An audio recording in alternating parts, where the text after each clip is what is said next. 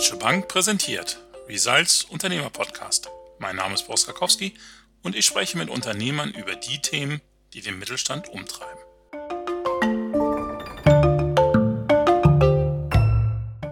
Künstliche Intelligenz, das ist so ein Schlagwort, das heute jeder gern in den Mund nimmt. Alle möglichen Wunderwerke erhofft man sich von der KI.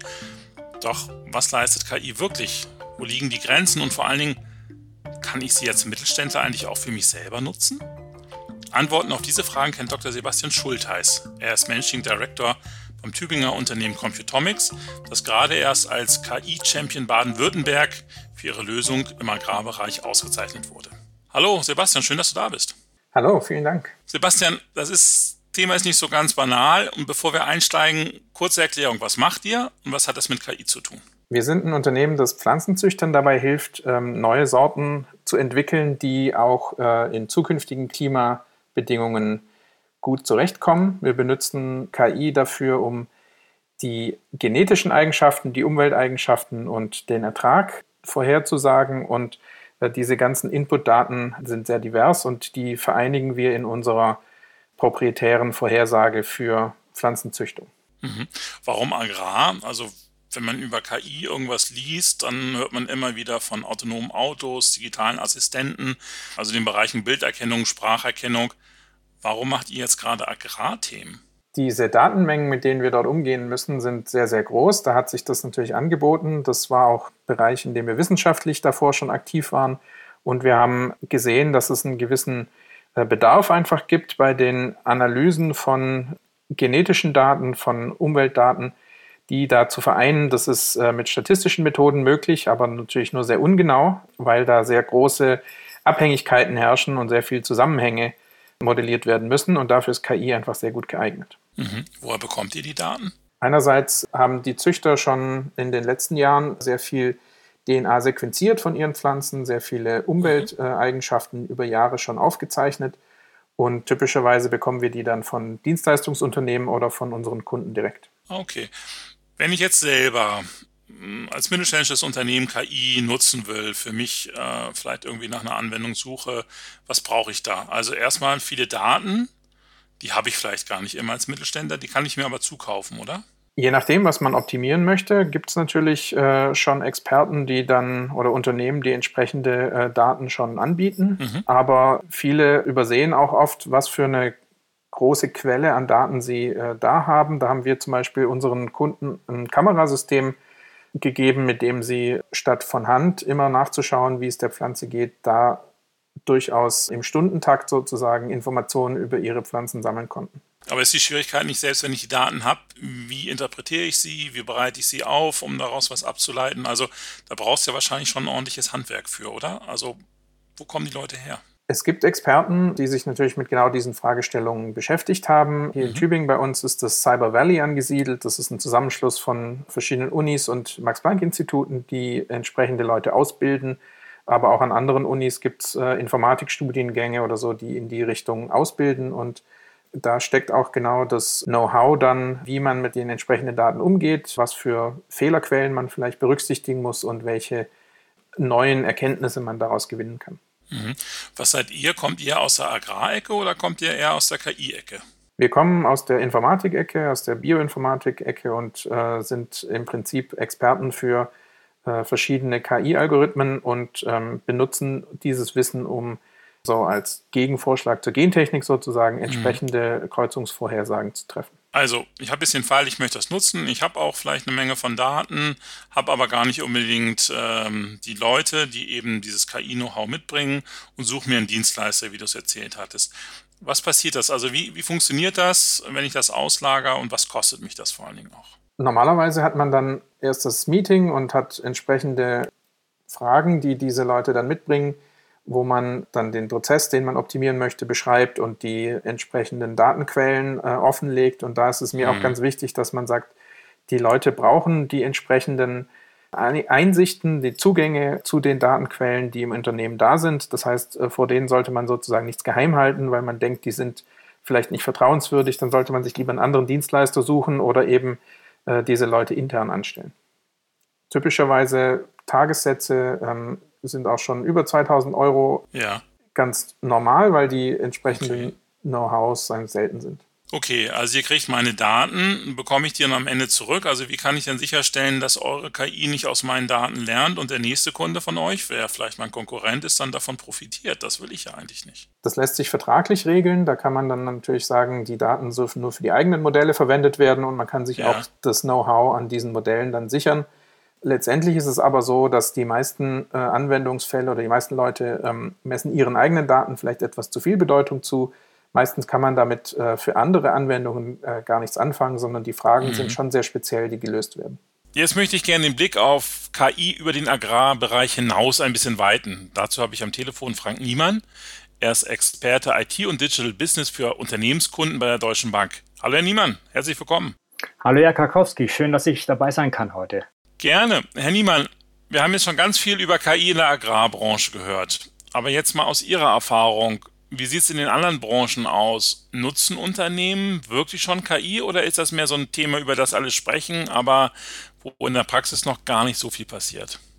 Es ist tatsächlich so, dass wir kaum eine Branche kennen, wo KI noch gar keine Rolle spielt. Wir sehen mhm. vielerorts Pilotprojekte und in einigen Fällen auch schon konkrete Anwendungen.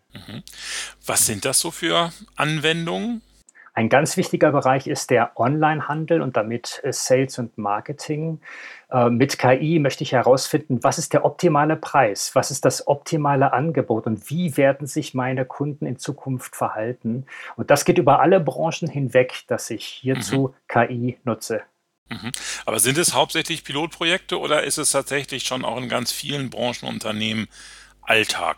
Es ist vielerorts bereits Alltag. Ein Thema zum Beispiel, ähm, die Vorhersage des Customer Churn, mhm. ist schon länger im Einsatz. Lange bevor wir von einem KI-Hype gesprochen haben, haben Firmen solche Systeme bereits genutzt. Wenn ich jetzt als Unternehmen mit der KI mal starten möchte, womit fange ich an? Was verspricht mir den größten Mehrwert? Kann man das so allgemein sagen? Als Einstieg sehen wir als wichtig an das Thema Automatisierung, also Möglichkeiten mit KI, mhm. Workflows zu automatisieren, damit ich weniger Personaleinsatz habe, damit ich auch überhaupt kein Papier mehr nutzen muss und damit am mhm. Ende des Tages nicht nur schneller bin, sondern auch einen besseren Kundenservice liefern kann. Mhm. Dankeschön, Herr Niemann. Das war eine sehr hilfreiche Einordnung. Vielen Dank dafür. Sehr gerne. So, Sebastian, auch an dich jetzt mal eine Frage über die Agrarbranche hinaus. Wie wird sich KI in den nächsten Jahren weiterentwickeln? Was glaubst du? Und haben dann mittelständische Unternehmen bei dieser Entwicklung überhaupt eine echte Chance oder machen das eher die Big Techs unter sich aus? Wie guckst du da drauf? Die eine ähm, Frage ist natürlich, äh, was möchte ich damit optimieren? Wo kann ich das einsetzen? Und äh, da sind natürlich die Branchenspezialisten gefragt, die sagen, also wenn man diesen Prozess hier beschleunigen könnte oder wenn man hier irgendwie genauere Informationen hätte, dann würden wir so und so viel einsparen. Das ist eigentlich genau das ähm, Potenzial, das man dabei heben müsste. Und mhm. die ähm, Zukunft ist wahrscheinlich in Richtung sehr viel Automatisierung, in Entscheidungen, die einem abgenommen werden.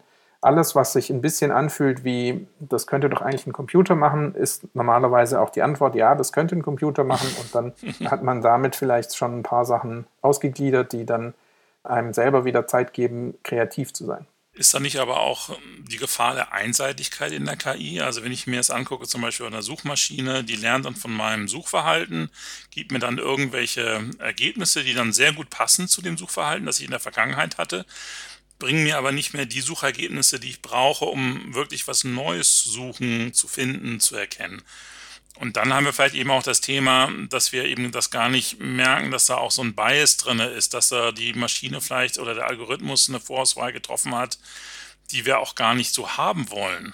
Ja, dieser Bias ist real. Der, der ist auf jeden Fall was, was äh, auch KI-Experten sich immer wieder anschauen.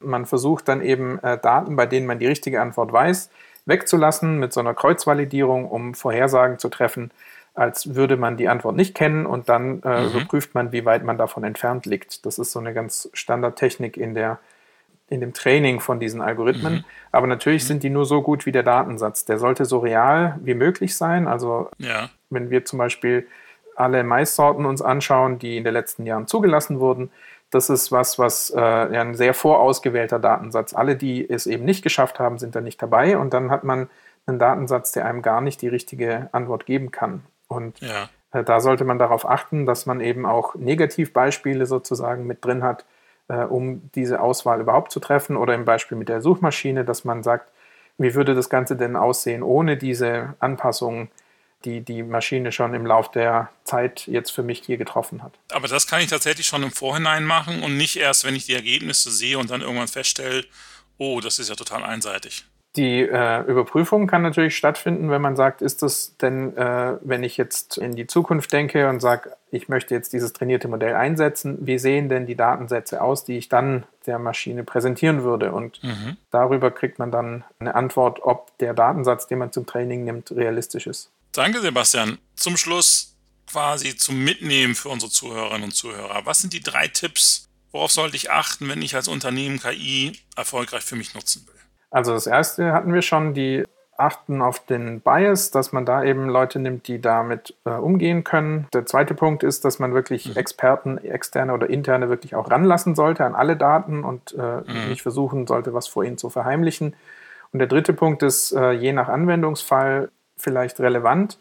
Man kann mit KI-Methoden eben auch in die Interpretation äh, der Daten reinschauen und sich fragen, warum hat der Algorithmus entschieden, dass das hier äh, zu den Guten gehört und das hier nicht. Ja. Da kann man vielleicht was über den Prozess oder über die äh, Pflanze in unserem Fall lernen und auch einen biologischen Zusammenhang dann feststellen oder einen, der einem hilft, äh, den Prozess zu verbessern. Also gerade Adversarial Learning oder Interpretation von diesen Modellen helfen dabei. Ja. Das ist was, was man sich dabei anschauen sollte. Danke, Sebastian. Also mir ist klar geworden, wir haben da ganz an der Oberfläche gekratzt. Ich habe trotzdem ganz viel mitgenommen schon mal und ich hoffe auch unsere Zuhörerinnen und Zuhörern geht das ganz genauso. Auf jeden Fall war es sehr inspirierend. Also Dankeschön dafür und danke auch für die allgemein verständlichen Erklärungen. Toi, toi, toi, euch weiterhin und alles Gute. Bin mal gespannt, wie sich das gerade dann auch entwickelt im Agrarbereich Richtung Klimawandel. Also können wir nur hoffen, dass ihr da gute Erfolge haben werdet. Vielen Dank. Ja, liebe Zuhörerinnen und Zuhörer, auch Ihnen vielen, vielen Dank. Schön, dass Sie wieder dabei waren. Ich hoffe, es hat Ihnen genauso viel Freude bereitet wie mir.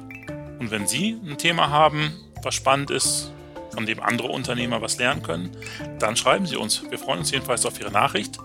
Alles Gute und Tschüss.